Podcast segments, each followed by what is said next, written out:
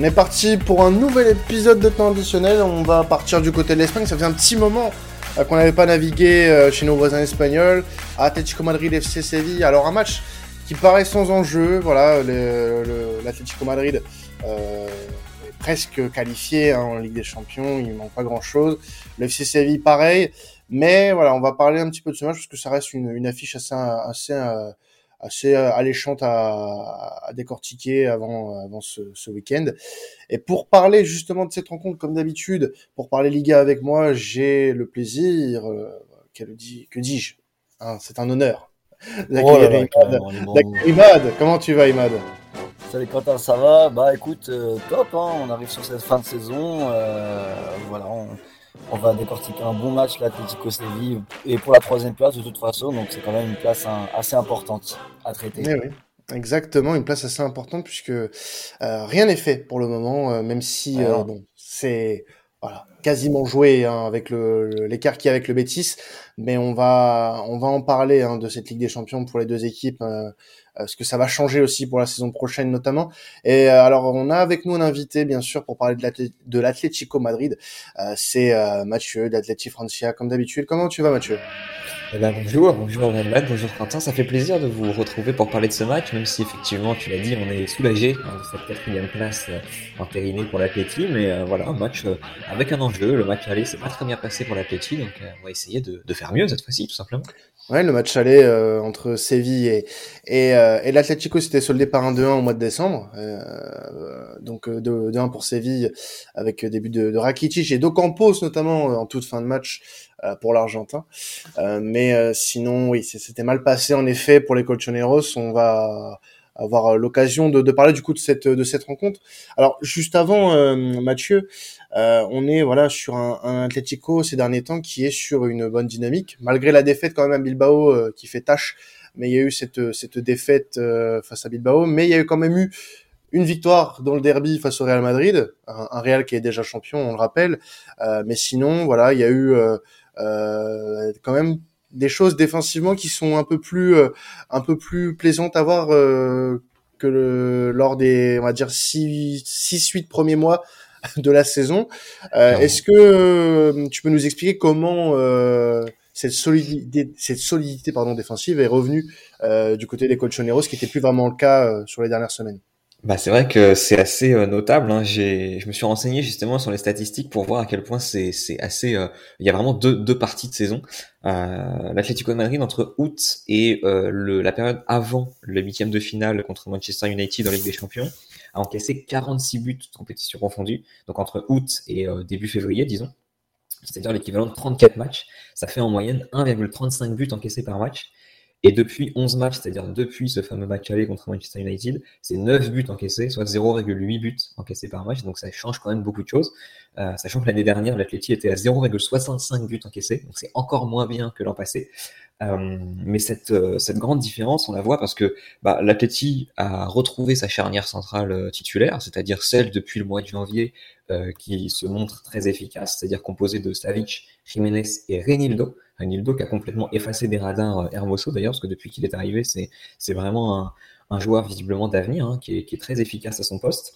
Et puis on remarque qu'à chaque fois que l'Atlético a encaissé, mis à part contre Bilbao, c'était Hermoso qui était aligné, contre l'Espagnol, contre Mallorca, contre Manchester City, à chaque fois Philippe euh, était aligné à la place d'un Jiménez, par exemple, qui était blessé, ou d'un Savic.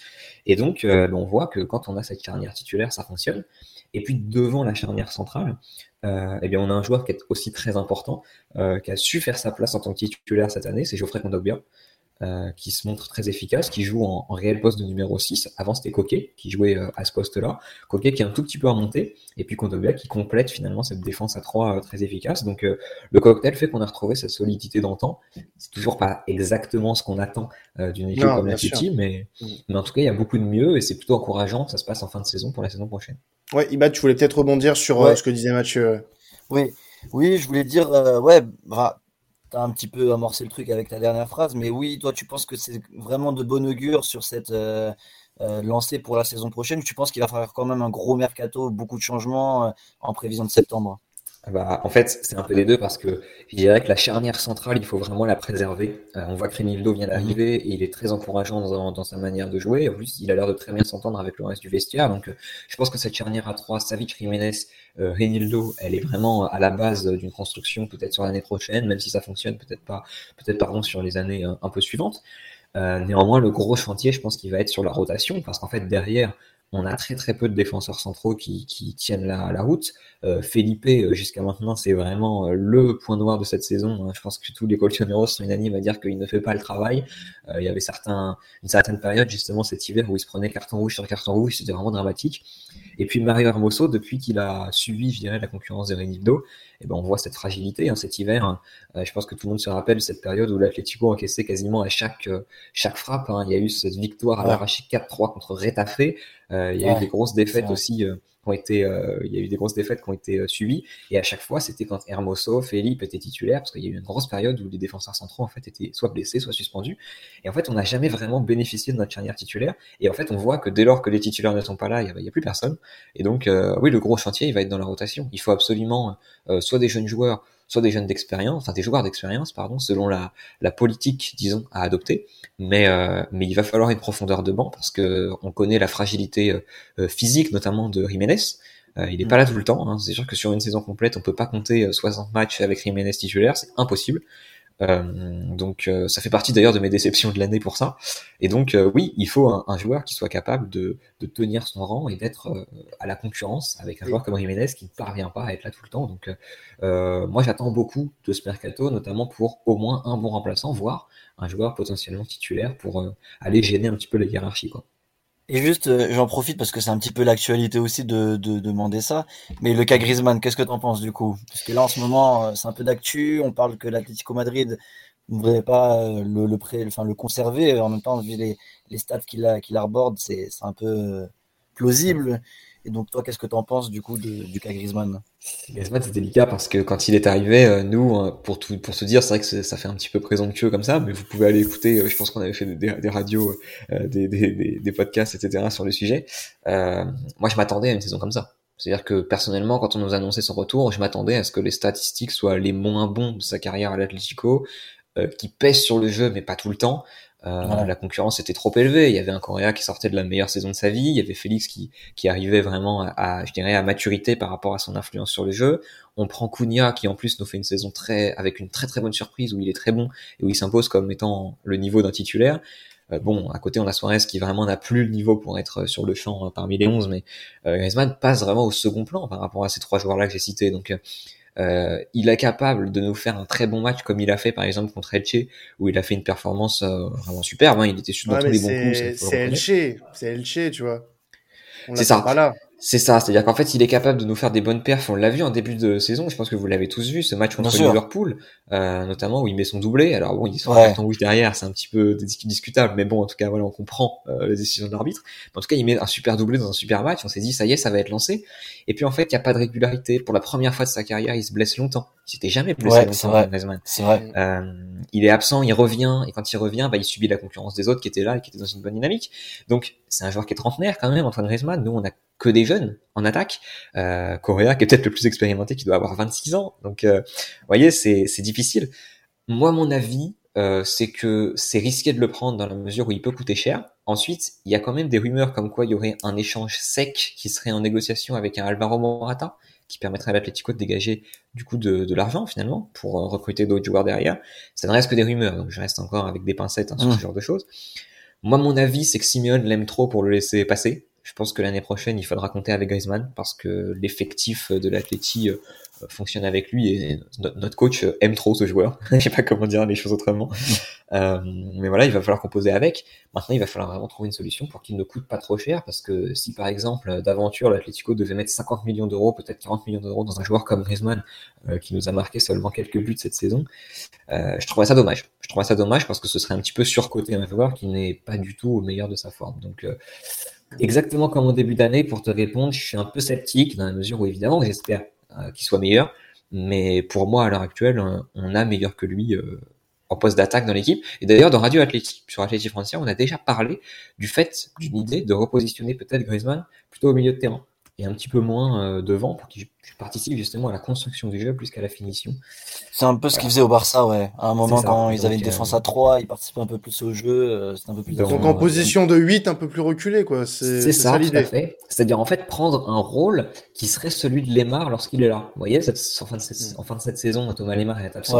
Alors évidemment, ce serait un joueur qui serait un petit peu plus vers l'avant, parce qu'il a quand même cet instant d'attaquant que Lemar a moins. Mais euh, voilà, étant donné que maintenant on joue en 3-5-2 et qu'on a un milieu à 3 qui est un peu indéboulonnable avec Coquet, euh, avec Coquet, Kondogbia, et ensuite il y a, y a Llorente qui tourne, il y a De Paul qui tourne, il y a Lemar qui tourne, bah, pourquoi pas essayer de l'inscrire dans cette euh, hiérarchie-là. Euh, l'un des meilleurs matchs qu'il a fait, justement, c'est, alors ça peut paraître un peu frustrant pour ceux qui l'ont vu, c'est le 0-0 contre Manchester City au match aller. Il est positionné en tant que milieu de terrain sur quasiment la moitié du match. Euh, certes, ça peut être frustrant si on veut voir de l'attaque, mais en tout cas, il a fait un travail assez remarquable dans la construction et dans la défense, donc pourquoi pas Ça peut être une piste. Alors moi j'aimerais juste qu'on passe un petit peu sur euh, sur le FC Séville et qu'on fasse un, un bilan mhm. peut-être un peu plus euh, un peu plus complet pour le FC Séville puisque euh, on, on, a voilà un club qui avait la possibilité de d'embêter le Real cette saison mais qui a voilà gâché énormément énormément de cartouches. On l'a dit on l'a dit plusieurs fois hein, il m'a dans, dans, dans cette émission cette saison. C'est c'est 15 matchs nuls quand même cette saison le FC Séville pendant longtemps, le FC Séville a été deuxième de Liga, était au contact du Real Madrid, il avait des occasions pour revenir sur le Real Madrid quand le Real Madrid faisait quelques faux pas. Jamais le FC Séville n'a réussi à recoller au, au, Real Madrid. Aujourd'hui, il y a 19 points d'écart entre les deux équipes.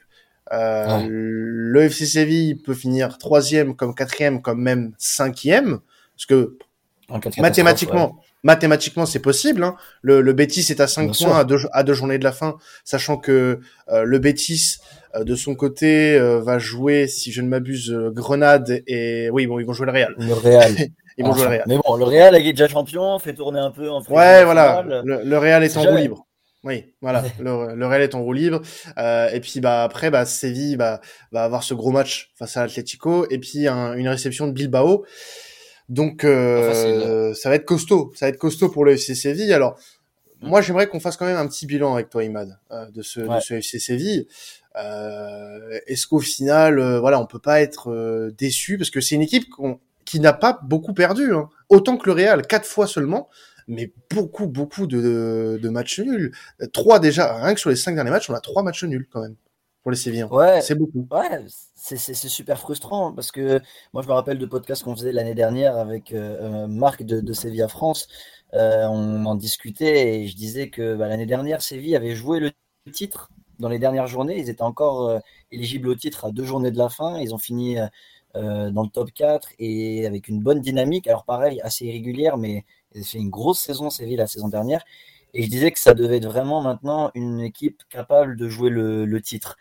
Alors, c'est vrai que la Liga, ce qui est compliqué à d'analyser, et je l'avais dit en tant que supporter du Barça en début de saison, j'avais pronostiqué que le Barça finirait deuxième, malgré le départ de Messi, malgré la situation dans laquelle on était, et non pas parce que le Barça ferait une bonne saison, mais parce que je trouvais le niveau de la Liga faible. Et le fait est que lorsqu'on voit le positionnement du Barça et le début de saison qu'a fait le Barça, il a vraiment fallu avoir des adversaires aussi qui ont été à côté irréguliers pour pouvoir le voir. Et donc pour Séville, ce qui est bien dommage, c'est que au début de saison, ou à un moment où le Barça était vraiment mal, où l'Atlético était vraiment mal, bah, ils ont été quand même à, 6 points à un moment du Real Madrid pour aller jouer le titre. Et pourtant, les supporters de Séville disaient déjà à l'époque qu'ils trouvaient qu'ils étaient assez tranchants, qu'ils étaient assez réguliers à l'époque. Et je trouve ça vraiment dommage parce que pour moi, cette saison, ils ont quand même raté un gros coche. Même s'ils arrivent à se qualifier en Ligue des Champions. Euh, alors, comme on l'a dit en Liga, que tu sois quatrième ou troisième, tu te qualifies quand même en Ligue des Champions. Ce qui est intéressant, c'est d'être deuxième parce que tu as quand même la place en Supercopa, vu que je rappelle qu'en Supercopa d'Espagne, ce sont les deux premiers et les deux finalistes qui y participent. Donc c'était un petit peu, voilà, la deuxième place est un peu plus importante que la troisième et la quatrième. Mais dans le mental sévillan, ça aurait été bien pour récompenser un peu leur progression constante sur plusieurs saisons, de finir dans ce top 3, voire même top 2 et, et titiller le Real pour le titre. Et comme tu l'as dit, ils ont peu perdu, mais ils ont perdu les matchs phares et les matchs charnières, surtout en fin de saison. Euh, j'ai l'impression, je sais pas vous, mais j'ai l'impression que euh, un des tournants, ça a été cette élimination en Europa League, puisqu'on les mettait à un moment favori de l'Europa League. Bien sûr. Euh, on, ouais, on les imaginait aller loin. Je me rappelle qu'un des derniers podcasts qu'on avait fait sur eux, c'était le, le, match contre le Betis, leur derby, qu'ils, par la suite, ils ont gagné ce derby, et donc on, on voyait le FC faire un sprint final assez intéressant. Et puis voilà, il y a eu cette élimination contre le contre West Ham en Europa League. Euh, derrière, il y a un match contre le Barça qui perd. Ils, prennent cette remontada contre le Real Madrid. Je crois que ça a été un coup de massue ça derrière la tête. Et depuis, comme tu as dit, il y a un enchaînement de matchs nuls. Cadiz, Villarreal, Mallorca. Euh, tu as ce match contre Levante qui gagne à l'arrache, euh, alors que c'est une équipe relégable, les dernières. Donc euh, voilà, c'est un peu décevant, si je devais faire un bilan pour le FC Séville, décevant par rapport au niveau global de la Liga. Hmm. Non, non, mais vrai que, euh, même au niveau profil, hein, si je peux compléter, parce que c'est vrai que c'est quand même la meilleure défense de Liga, rappelons-le, hein, 29 buts encaissés. Euh, le Real, ça doit être 30, ça joue pas à grand chose. 30, ouais. Hmm. euh, mais euh, il y a un moment donné où c'était la meilleure défense de loin. Ils se sont forcément fait rattraper par rapport à leurs résultats. Mais euh, c'est l'équipe, je dirais, du top, bah, c'est factuel, hein, l'équipe du top 5 qui marque le moins mais euh, c'est un style assumé. Hein. Je me rappelle justement, je parlais tout à l'heure de la défaite de l'Atletico au match aller. Euh, C'était un match que l'Atletico a dominé, euh, l'un des rares de la saison en Liga où l'Atletico a dominé assez euh, euh, de manière assez importante en première période notamment. Et ce match il devait être gagné par l'Atletico plein de fois, mais Séville a gagné exactement comme l'Atletico gagnait il y a encore quelques années, c'est-à-dire avec une, un soupçon de réussite en fin de match. Et, et c'est comme ça qu'ils ont gagné beaucoup de leurs parties, mais c'était assumé et c'est un style qui est, qui, est, qui est franchement louable par rapport à ça.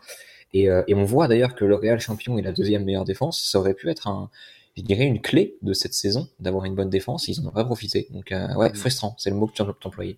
Ouais, moi, ce que je reproche au FC Séville, surtout, c'est que euh, la saison dernière, avec Imad, on, on en parlait comme une équipe euh, qui pouvait euh, devenir le quatrième vraiment, exactement, prétendant au titre. parce que l'Atlético, certes, avec la saison flinguée, vous restez quand même dans le paysage du, du titre. Bon là, cette saison, non mais euh, on fait de vous naturellement un, un, candidat pour le titre, comme pour le Barça euh, et, le, et le Real Madrid. Le Barça a eu son début de saison compliqué, mais est finalement revenu. Bon, ça c'est autre chose. Là, la saison en Espagne, cette année, il y avait le Real et les autres. Aujourd'hui, euh, tu vas te projeter sur la saison prochaine. Je suis désolé, le FC Séville a stagné cette saison, n'a pas progressé. Tu ne peux décemment pas les mettre dans les candidats au titre. Et puis, dû, à cette saison moyenne. Ce qui est dommage, c'est qu'ils avaient gardé leurs joueurs. En plus, il y avait beaucoup de rumeurs par rapport à Koundé, il y avait beaucoup de choses. Et c'est vrai que c'était un effectif stable. Il y avait, je, vois beaucoup de, c'est marrant parce que je vois vraiment beaucoup de, de ressemblances entre l'Atleti et Séville, hein, euh, dans des proportions différentes évidemment. Mais l'Atleti, on les mettait parmi les favoris par rapport à leur titre, etc. Et puis Séville, pareil, ils avaient gardé leurs joueurs. Euh, il y, avait vraiment moyen d'un duel à 4 très très serré, hein, euh, comme l'année dernière. Et puis, bah, au final, ça s'est pas fait. C'est presque l'année où on attendait le moins du Real du Barça sur le papier que l'écart s'est creusé le plus. Donc, euh, vraiment étonnant. Ouais, et c'est frustrant parce que, ouais, voilà, euh, le, en fait, c'est quand tu vois le début de saison où tu te dis, bon, ah, évidemment, il y avait le Real et les autres, mais que tu vois qu'à un moment, Séville est à 6 points du Real, ils perdent à chaque fois, il me semble qu'ils perdent même le match aller contre le Real Madrid. Tu te dis que, voilà, s'ils avaient été constants, qu'ils gagnent ces deux matchs, peut-être qu'ils auraient pu aller les titiller. Et en fin de compte, même si on a suivi le championnat, eh ben, ils se retrouvent à un moment, Séville, on parlait d'eux comme un potentiel candidat au titre pour les titiller le Real Madrid, et à la fin, s'ils finissent quatrième, bah, ils vont avoir le, même classement qu'ils ont eu les dernières saisons en fin de compte. Donc c'est vrai que c'est frustrant parce que tu dis que bah, il n'y a pas eu de progression. Ils vont finir derrière un Atlético et un Barça qui ont eu quand même une saison assez compliquée. Euh, ils ont eu une grosse période trouble avant de bien finir.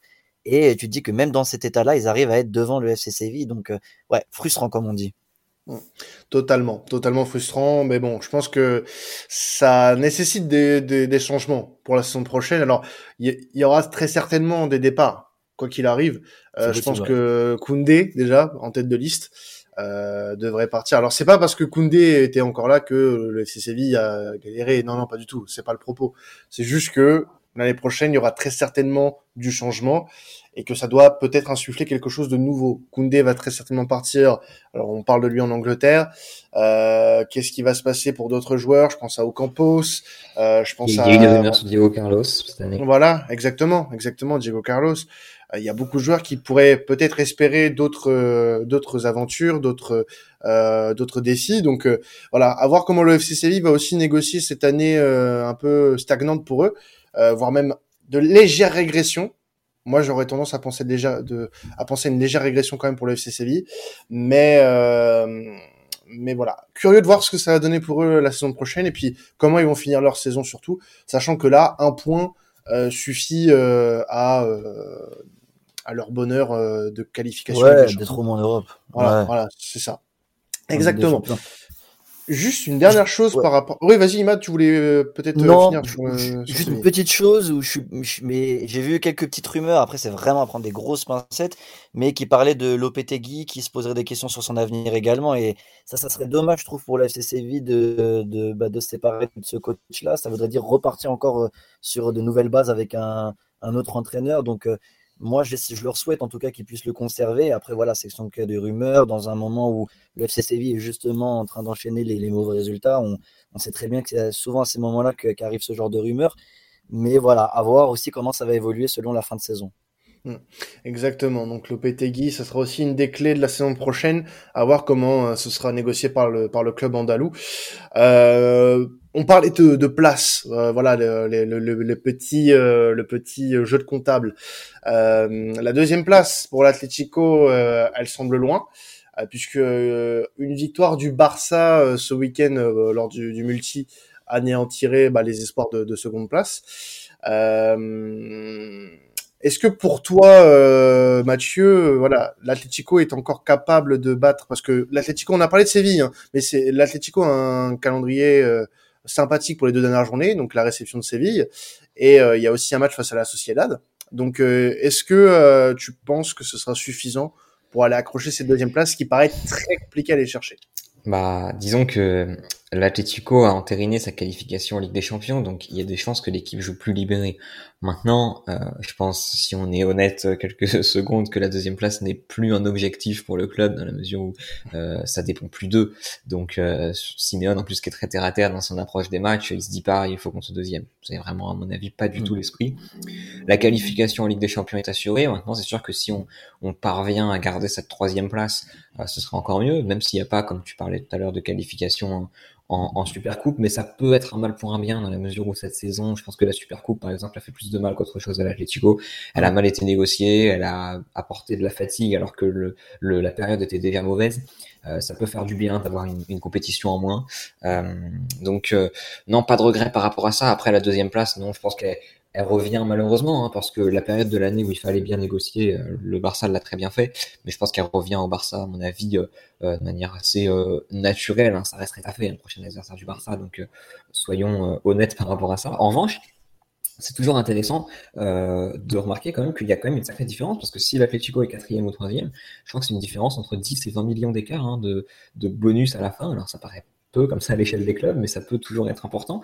Et puis, euh, en dehors de ça, hein, sans forcément rentrer dans les comptes d'apothicaire, euh, au match aller, euh, j'ai parlé de la victoire de Séville tout à l'heure, mais c'est deux équipes contre lesquelles l'Atlético n'a pas réussi à gagner. c'est défaite 2-1 contre Séville et c'est match nul au Wanda Metropolitano, 2-2 contre la Real Sociedad, sachant que la Real, en plus, menait 2-0 à la mi-temps, si je ne m'abuse. donc c'était deux matchs très compliqués euh, qu'ont eu à négocier euh, les Colchoneros. Et donc, euh, je dirais simplement pour évidemment la fierté de l'équipe et aussi pour la confiance des joueurs qui la composent, ce serait bien quand même de terminer la saison sur ces deux matchs de gala. Comme je dis tout à l'heure, ils sont relâchés, la qualification est comptablement faite par rapport à ça. Donc maintenant, il faut vraiment, il faut vraiment entériner cette, bonne dynamique et, euh, éviter de terminer sur une mauvaise note parce que c'est vrai que c'est généralement ce qu'on a tendance à retenir. Et pourquoi pas aussi se servir de ces matchs-là pour justement tester euh, des joueurs euh, qui n'ont pas forcément été au meilleur de leur forme. Euh, Est-ce que Griezmann jouera les deux? Je ne sais pas. Est-ce qu'il y aura une alternance entre Correa et, Griezmann? Je ne sais pas non plus. À noter que euh, il y avait notamment une information comme quoi Joe Félix était forfait pour l'ensemble de la fin de saison. Il semblerait qu'il puisse être de retour dès ce dimanche contre Séville donc, sera-t-il titulaire? Je ne sais pas, parce que, à mon avis, ce un peu prématuré.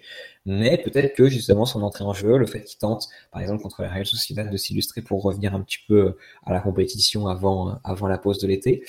Je dirais qu'il y a beaucoup d'éléments qui font quand même que, euh, voilà, le bel équilibre de cette équipe en fin de saison peut euh, présager deux victoires, sachant que les deux équipes, même si Séville et Real Sociedad restent des belles formations, ne sont pas du tout dans la meilleure forme de leur saison. Donc, pourquoi pas T'en penses quoi, toi, Ima, de, de cette euh, seconde place? Est-ce que tu penses que voilà, l'Atlético a encore ses chances ou euh, le Barça fera le taf? Bah, moi, je pense que, voilà, comme l'a dit Mathieu, comme ça ne dépend plus de l'Atlético Madrid, euh, avec le Barça, euh, il me semble que même c'est qu'un point qu'il leur faut pour, euh, pour avoir cette, cette place qualificative. tout à fait, oui. il y a, il y a, 5 points d'écart. Ouais. Donc, voilà, sur les deux derniers matchs, je pense que le Barça de son côté va quand même assurer cette place sur les deux derniers matchs. Mais ce qui est intéressant, c'est effectivement de voir comment l'Atlético Madrid va finir, vu que justement on dit qu'ils sont sur une bonne dynamique, deux gros morceaux et comme l'a dit Mathieu, en plus deux matchs compliqués au match aller. Donc je pense que ça reste quand même mentalement pour eux une bonne option de, finir avec deux matchs, deux victoires, je veux dire. Et euh, alors, comme on l'a dit, évidemment, la décision n'est plus entre leurs mains, mais finir avec deux victoires, oui, moi je, sens qu'ils sont quand même capables de, finir sur cette bonne dynamique. Juste pour voilà euh, parler de, la rencontre en elle-même, les gars. Euh, mhm. Au niveau des au niveau des voilà des clés de ce match, hein, comme d'habitude, on a l'habitude de, faire ça dans cette émission. Quelles sont les clés pour vous, euh, Monsieur Imad, pour le pour le FC Séville? Comment le FC Séville va devoir s'y prendre pour euh, battre l'Atlético Madrid? Retrouver son efficacité, pour moi, ça va être primordial parce que ils ont beaucoup vendangé, notamment le dernier match contre contre Mallorca qui s'est fini sur 0-0. voilà, c'est une équipe qui rate beaucoup d'occasions devant. alors j'ai plus la stat en tête exactement, mais il me semble que Koundé a marqué pas mal de buts sur les, derniers matchs, alors que c'est un défenseur. Euh, offensivement, il y a pas mal de rotations. Alors, aussi, Séville a, eu affaire à, pas mal de blessures cette saison. Donc, c'est aussi à prendre, en, à prendre en compte. Donc, à voir qui sera, qui sera là. Alors que je regarde, il me semble qu'il y a pas mal. Il y a Lamela qui est suspendu, Souzo qui est blessé. Donc, il faudra voir selon qui est titulaire entre Rafa Mir et Nesri. Euh, mais voilà, pour moi, ça va être la clé, ça va être ça, hein, d'être efficace devant le but. Eux ont quand même une légère, même si elle est, elle est petite, une pression quand même pour la qualification en Ligue des Champions, car voilà, par rapport à l'Atlético Madrid, elle n'est pas encore 100% assurée euh, au niveau chiffré. Donc, euh, il faudra qu'il se, fasse le taf euh, contre l'Atlético Madrid pour être sûr d'être en Ligue des Champions. Et ça va passer par voilà, une efficacité pour faire sauter le verrou Colchoneros. Mmh. On est sur les mêmes, les mêmes critères côté Colchonero, Mathieu?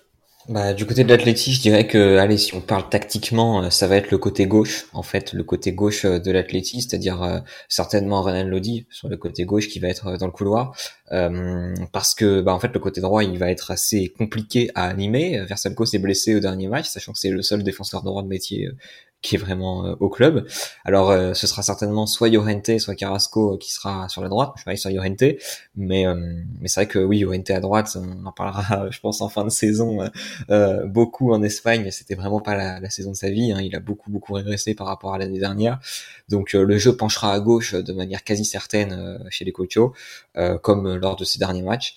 Et puis et puis ensuite, bah, l'efficacité offensive qu'il faut conserver. Je ne sais pas quel sera le, le, le les deux, on va dire joueurs alignés au départ Est-ce que ce sera de nouveau Griezmann Cunha? Est-ce que Correa va reprendre euh, une place de titulaire?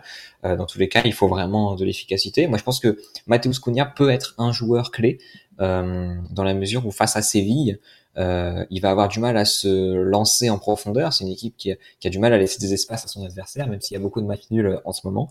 Donc, va-t-il parvenir à, être aussi efficace que, que dernièrement, ou est-ce que c'est justement Griezmann qui va se se sublimer. C'est assez difficile à prévoir ça pour le coup, mais euh, mais oui, je pense vraiment les couloirs en fait, les couloirs et le côté gauche. Si si le côté gauche est muselé, euh, étant donné que ça penche beaucoup de ce côté-là, euh, oui, Séville peut poser des problèmes euh, à l'attaque de l'Atleti parce que parce que le jeu passe beaucoup par là. Encore une fois, je le répète, hein, euh, Coquet qui joue qui joue de plus en plus haut, donc il y a beaucoup de, de dangers possibles mais aussi beaucoup de, de, possibilités pour Séville de, de voir le jeu à l'avance. Donc compliqué à prévoir.